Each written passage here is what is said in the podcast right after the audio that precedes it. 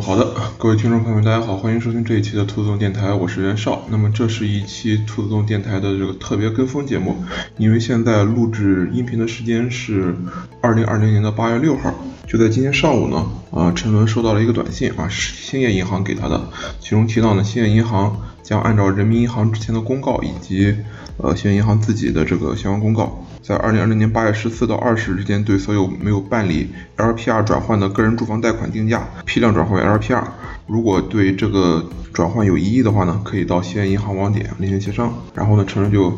来来问我这个 LPR 转轨是什么意思啊？我也没有想过，竟然还要在兔动电台做一期这个本行相关的呃节目，并且是在 LPR 已经推出了快一年的时候啊，还记得去年 LPR 刚推出的时候啊。在我们同业这这边吧，反正各种财经类的微信公众号发这个 LPR 相关的这个文章，基本上是铺天盖地，当时就看了不少。而后来我的工作呢，基本上也和这个 LPR 利率管理啊，这个流动性管理，包括这个支付管理啊，都呃靠得上边儿。所以呢，我就说啊，干脆呃做一期。特别节目啊，特别跟风节目，赶在这 LPR 转轨最后这一点点尾巴上啊，给还不大了解 LPR 转轨的人啊来说一下 LPR 啊是什么意思啊，转轨和我到底有什么关系？那么如果要说到这个 LPR 呢，那首先就要说到我们呃目前银行所采用的这个定价机制，所谓的 LPR 指的其实也就是贷款市场报价利率的意思。那么在 LPR 实行之前呢，我们银行呃，曾经有过非常长一段时间呢，是人民银行去指定一个贷款利率，然后所有银行都按照这个贷款利率来。到后来呢，因为要推行利率市场化，所以呢，就允许贷款利率在人民银行的这个基础上啊进行有限度的浮动。但是，呃，在去年四月份的时候吧，人民银行呢就先后发了几个公告啊，说要进行这个两轨换一轨，也就是将这个。政策轨和市场轨合并成同一个轨，为什么要这么做呢？是因为在这之前所实行的这个两轨制啊，也就是人民银行制定基准利率，然后各家银行在基准利率基基础上进行这个上浮啊上浮或者是下浮一定的这个比例的这个行为。实际上来说，人民银行是很难去控制呃整个市场的利率的啊，也就是说，在人民银行看来，它在政策轨上所做出的所有改动，其实很难去影响呃整个市场呃就是银行之间这个实际给客户利率。也就是说，我在这边调整了呃基准利率，那么。银行呢，它并不会按照我调整的利率，因为我是并没有什么工具啊，能够真正的把我的这个调整利率的这个意愿啊传导到呃银行身上。所以呢，他在去年呃大概四月份的时候就开始提要两轨转一轨，于是，在八月份的时候呢，就推出了这个 LPR。实际上，在之前，据我了解，LPR 应该是一直在用的，但是实质上等同于呃没有用，因为各家银行报的价格好像是在之前一直都是不带变的，因为基准利率也不变嘛。这个 LPR 的定价机理是什么呢？实际上是，呃，人民银行指定了若干家啊，他认为这个利率管理工作做得比较好，包括国有大型银行啊，以及一些做的比较好的股份制银行，还有什么网上银行之类的，让他们在公开市场利率的基础上啊进行一个加点。这个公开市场利率呢啊，那主要就是人们所说的这个麻辣粉，也叫中期借贷便利。这个利率实际上是人民银行呃借钱给。各家商业银行的一个利率，所谓中期借贷便利呢，就是人民银行可以向呃各家银行提供一个资金，当然是呢这个资金需要各家银行啊提供一定的这个国债或者是其他高品质的债券作为质押。啊，同时呢利率是采用招标的价格啊进行的，各家银行通过的报价。啊，由人行进行一个统一的招标，最终呢获得一个能反映所有银行资金需求的这么一个价格，然后通过这个价格呢，啊人民银行将钱借给各家银行。那么在这个利率基础上呢，各家银行综合考量自己的这个风控能力以及这个运营成本，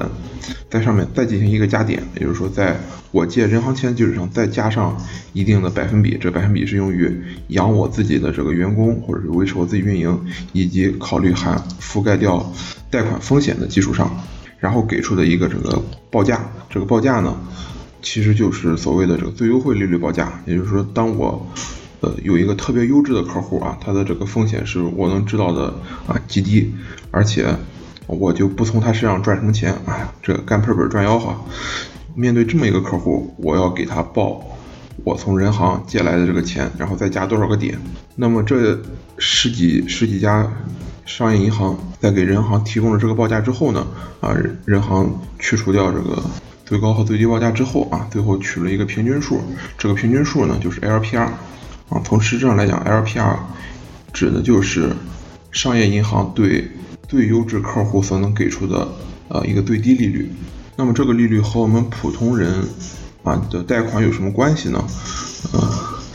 好吧，实际上它只对一部分人有关系。为什么呢？因为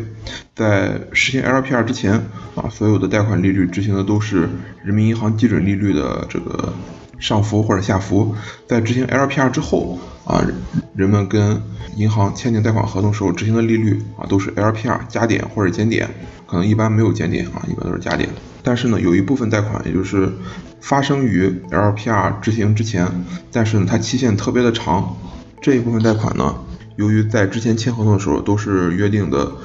呃，执行基准利率上浮或者下浮一定的百分比啊，随着基准利率的变动而变动。那么在 LPR 执行之后啊，就不存在基准利率了，所以这个时候呢，必须做一个。呃，合同上的补充啊，将这个由基准利率上浮下浮变成由 LPR 上浮下浮，这也就是为什么银行啊要给我们呃贷款啊房贷的这个客户发短信的原因。那么我们是不是可以啊不接受 LPR 的转轨呢？呃，实际上我们是可以不接受的，因为按照人民银行的呃公告要求，LPR 转轨并不是强制执行的，也就是说你可以选择不接受 LPR。转回这件事儿，那么实际上你可能就需要跟银行啊签为一个固定利率的这个合同，也因为贷款基准利率不再变更之后，你的这个原合同可能就变成了一个固定利率合同。那么固定利率合同和根据 LPR 加点有什么区别呢？实际上，单单从个人住房贷款这个条件来看的话，大概是每年会做一次利率的变动。如果你选择了固定利率贷款，可能就意味着在接下来的二十年或者是啊三十年的时间之内，你的贷款利率啊都保持跟现在一模一样的水平，不会上升也不会减少。实际上，呃就在今天下午吧，啊我也去网上看了很多呃关于对 LPR 转轨的分析啊，告诉你是不是应该转轨，很多人都写过相关的文章，可以看到大部分人其实都是推荐去进行 LPR 转轨的。啊，给出的理由一般都是说我们现在呢正处在一个利率的下行区间，而 LPR 转轨至少在今年呢，呃，全部都是平价转轨。所以平价转轨就是你以前执行的利率是啊什么水平，那么就给你平移到 LPR 对应的加点上，保证在转轨前和转轨后你的负担利率是一样的。啊，在这之后，如果 LPR 进一步的下降，那么你所支付房贷的利率也会跟着下降。如果 LPR 上升，那么你的利率也会跟着上升。所以，所有文章都分析到，最近几年由于啊经济啊等等原因，我们的这个利率应该是处于一个下行渠道的，并且人民银行呢推行利率市场化一个很重要的原因，就是在之前的啊利率双轨制情况下，各家商业银行他们都锁定在。呃，利率相对高位上啊，不会轻易的这个向下降利率，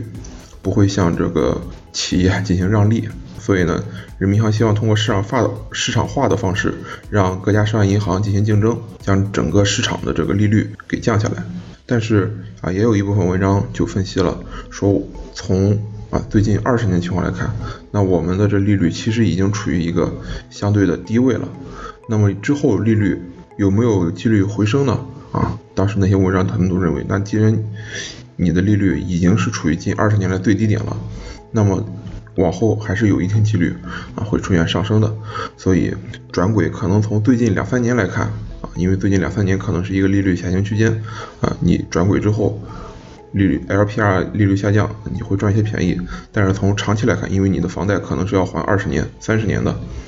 从长期来看。你其实是会吃亏的啊，甚至有的人会 用了套利的这个说法，说那利率下降，那么往往就意味着房地产市场啊还会比较旺盛，你买的这个房子的房价啊会上升，所以虽然你损失了一部分利息，但是你可以从房价的上升之中啊获得补偿。但是如果利率上升了呢，那么房价啊可能会下降，房地产市场热度会被抑制。那么这个时候，如果你保持的是固定利率，那么你就可以从啊固定利率之中啊获得收益，那从房价之中就会有一定的这个损失啊，实际上是一个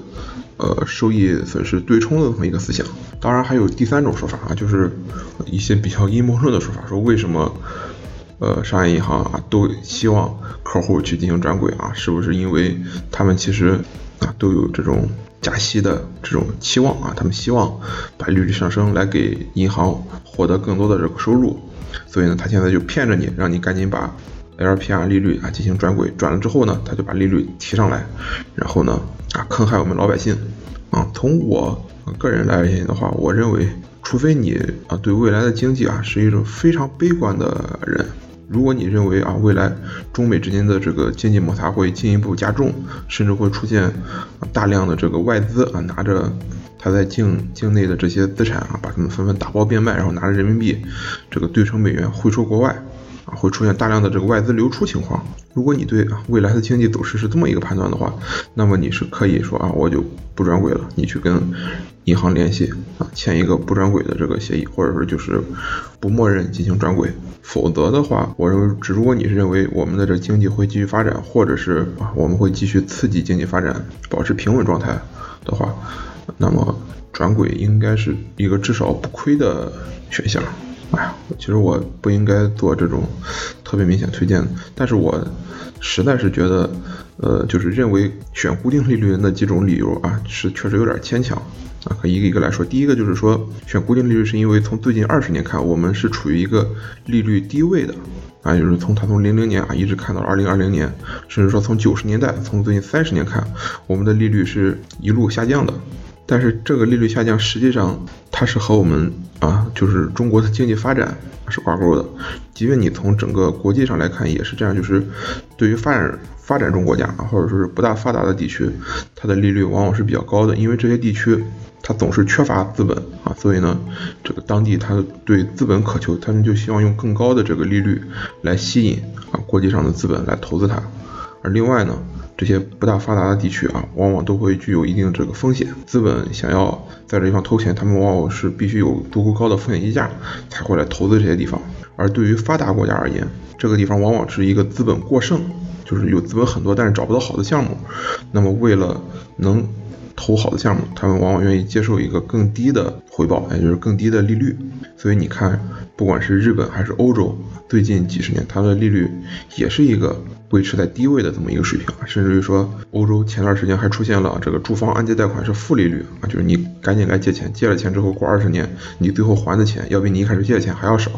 第二个就是对啊风险对冲那个想法，只能说他想的确实是挺美好的，但是从过往的经验来看呢，呃事物往往不会和他预想中这样发展。为什么呢？就是如果维持低利率啊，那么房价确实会对这个房价会有一定的这个正面影响，但是正面影响呢往往不会很大，因为房价说白了本身还是一个受到这个政策调控嘛比较大的东西啊，只要坚持房住不炒，那么就出现特别火热的情况，其实还是很少见的。呃，如果说出现这个房价下跌的情况，那实际上。呃，可能和他想象中啊，房价跌个百分之一、百分之二，然后我从利率上啊获得对应的补偿，可能就有出入了啊。一旦房价开始下跌，那么我相信应该不会是说我只跌个百分之一、百分之二啊就能收得住手的。这个往往意味着整个房地产市场爆泡沫的破裂，那可能是腰斩，或者是四成、三成啊，这个这这个都说不准的啊。你要用这利率的这一块收益去套。对冲啊，风房地产市场的这个风险的话，这个可能还是需要再多考虑一下啊。至于第三个阴谋论的说法，那就基本上就更没什么可说的，因为呃 LPR 转轨实际上从一开始就是人民银行在主动推动啊，商业银行呢只不过是跟着人民银行的指挥棒在走。从商业银行自己而言，它当然有对自身利益的考虑，但它的考虑其实更多是出于呃风险承担上的。啊，最后一点时间吧，我就来说一下这个商业银行它为什么就是要推 LPR 转轨啊？商业银行它到底怎么想的？呃，在说这个之前呢，首先就要介绍一下商业银行它是怎么去获得这个利差的？因为我们知道，现在商业银行的主要收入还是来自于利差收入嘛，也就是存款啊从存款客户那里啊收到钱，然后把钱放出去啊，放给这个房贷的客户啊，放给这个公司贷的客户啊，赚取啊利差啊。如果从一个符合直觉的角度来看，商业银行的利差收入应该是这样的，就是我从储蓄客户那里拿到一笔期限为一年的存款。然后我把它放给呃一个贷款客户啊，这笔贷款的期限呢也是一年啊。等贷款到期的时候呢，我从贷款客户这里拿到了本金和利息，然后呢将较少的一部分利息给储蓄存款的客户啊，我自己赚到了这利息的一部分啊，也就是所谓的息差。但是实际情况呢不是这样的，完全不是这样的。商业银行最主要的来源并不是刚才所说直觉上那种啊，我拿一个一年期的存款去放一笔一年期的贷款。呃，不管是哪一家商业银行，他们在呃内部去做分析或者是给新员工做培训的时候，往往会强调一点，就是呃商业银行是一个经营风险的机构，而最主要的利润利润收入来源啊也是来自于风险。那么在这之中呢，所谓利差收入，实际上它也是一种风险，也是来源于一种风险。哪种风险呢？一般来说的话，它叫做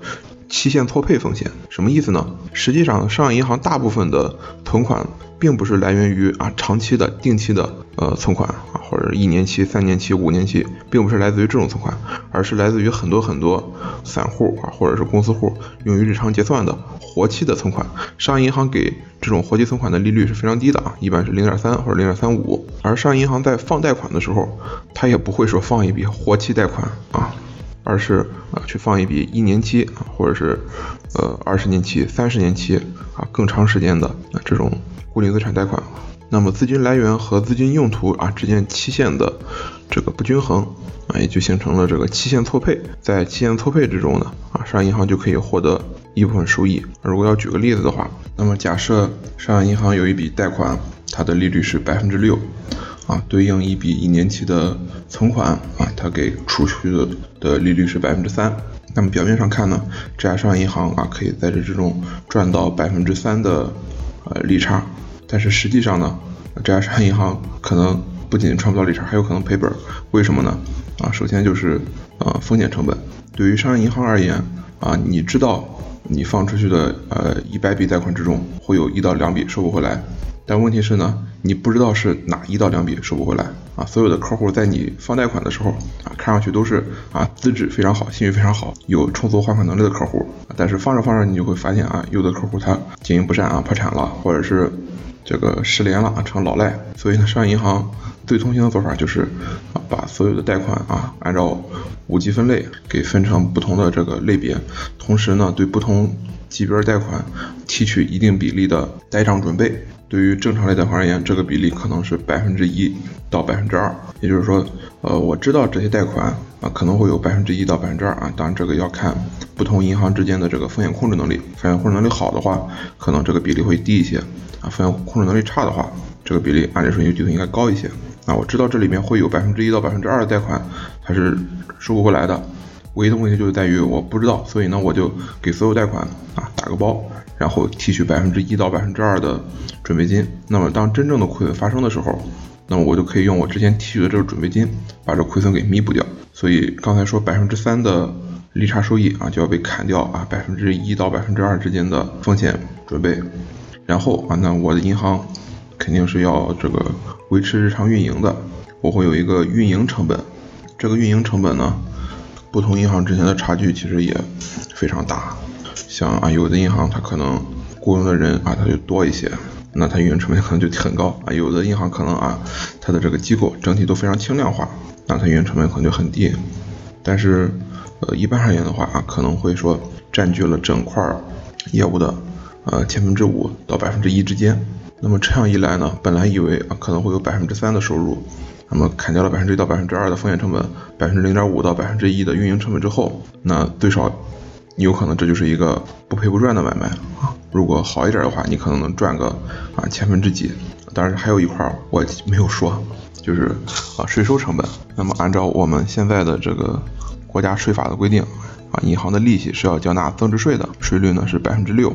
那么你用六去除以一点零六的话，你实际能到手的利率实际上只有五点六六，那也就是有零点三四的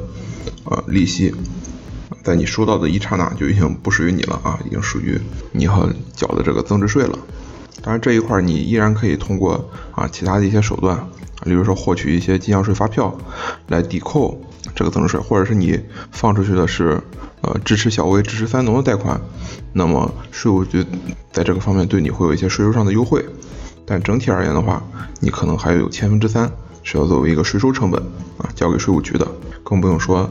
企业所得税，对吧？要交对所有利润还要再交一个百分之二十五的这个企业所得税。那么这么三番两番扣下来，你会发现啊，百分之三的这个预期收益毛收入可能哎不大够维持你这个银行银行正常经营的，或者说对于一家啊风险控制能力特别好啊运营控制能力特别好的银行，那可能还有一些啊略微有一些赚头。但如果你风险控制能力不行，